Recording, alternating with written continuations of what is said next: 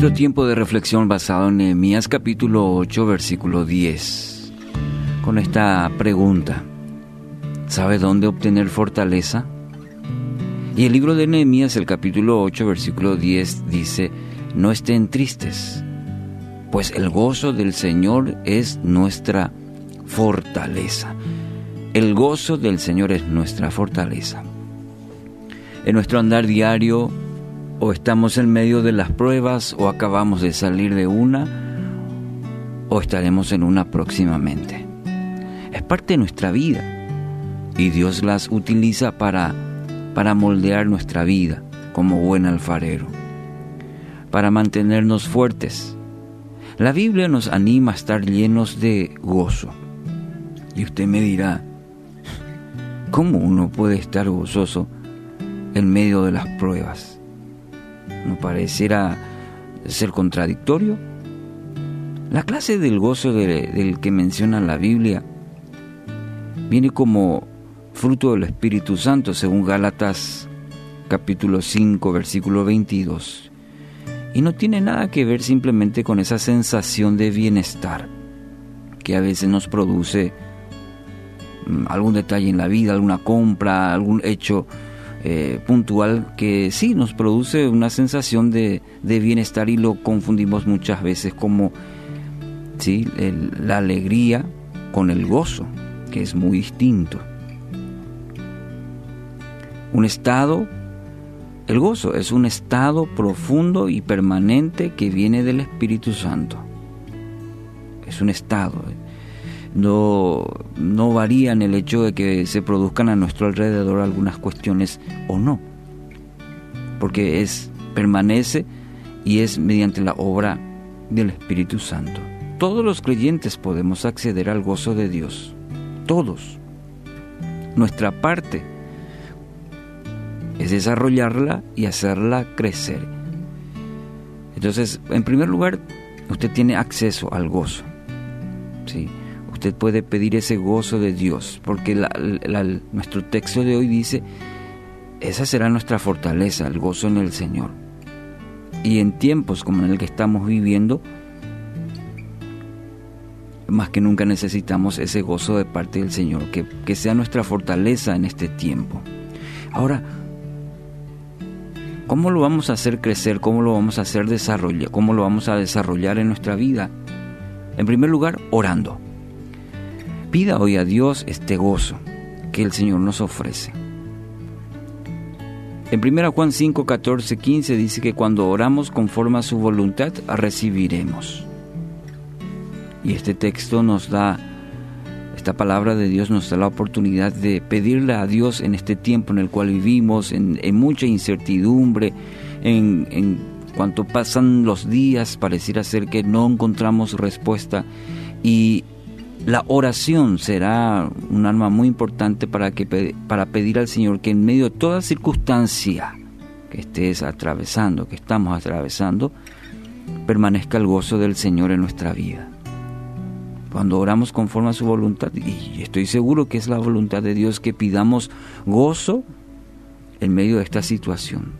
El gozo, el gozo será nuestra fortaleza en este tiempo, el gozo del Señor, ese estado permanente, profundo y que viene del Espíritu Santo.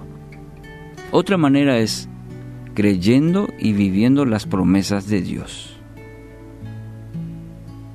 En su palabra hay muchas promesas para que usted las tome y sea el fundamento para su verdadero gozo.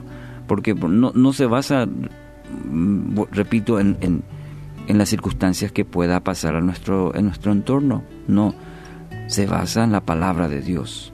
Y en la palabra de Dios encontramos sus promesas. Sus promesas no vuelven vacías, dice. Entonces, es pertinente, es necesario, y diría yo, hasta es urgente en este tiempo que volvamos a la palabra de Dios, que volvamos a, a sus promesas, a sus indicaciones de vida para nosotros. Y mi querido amigo y amiga, en su palabra usted encuentra para usted, para su familia, fundamentos para experimentar un verdadero gozo. Tome esas promesas, declare, confíe, confíe en cada una de ellas. Y tercero, buscando la presencia de Dios. El salmista dice, me llenarás de alegría en tu presencia. Salmo 16, 11. Qué lindo que en esta mañana puedas hacer esta misma afirmación del salmista. Hoy quiero ser lleno de alegría en tu presencia, porque sé que en tu presencia ahí es donde voy a encontrar verdadero gozo, verdadera alegría en la presencia de Dios. Porque cuando vamos a la presencia de Dios nunca podremos salir de la misma manera. En la presencia de Dios encontraremos gozo, encontraremos propósito, encontraremos su voluntad para cada una de nuestras vidas, porque cada uno de nosotros Dios nos, nos ha creado con un propósito. Pase tiempo orando, pase tiempo alabando y, leyendo la palabra, como aquella canción de, eh, del conocido artista, alaba en las pruebas, alaba, dice. Entonces, no solamente cuando las cosas están bien, alabamos a Dios en toda circunstancia, en todo tiempo mi alma te alabará, dice el salmista. Entonces, orando, alabando, leyendo su palabra, ahí será donde su Padre va a infundir gozo, va a infundir aliento y va a infundir sabiduría para su vida. Es cuando invertimos nuestra vida en estos aspectos, en estas disciplinas espirituales, es donde su Padre tiene vía libre para hablar y usted tiene la capacidad de entender, de escuchar lo que su Padre quiere decirle. Y eso en nuestro espíritu produce un gran gozo. Sepa que cuando menos invierta en estas áreas, entonces sus cargas se volverán más insoportables.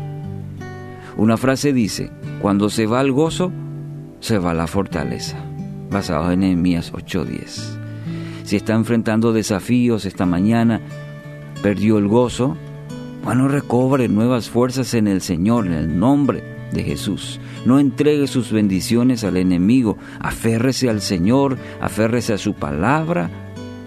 En sus promesas encontrará la victoria. Hoy, mi querido amigo y amiga, experimente el gozo que viene de Dios, el gozo que Dios le provee a todos aquellos que confían y dependen de Él.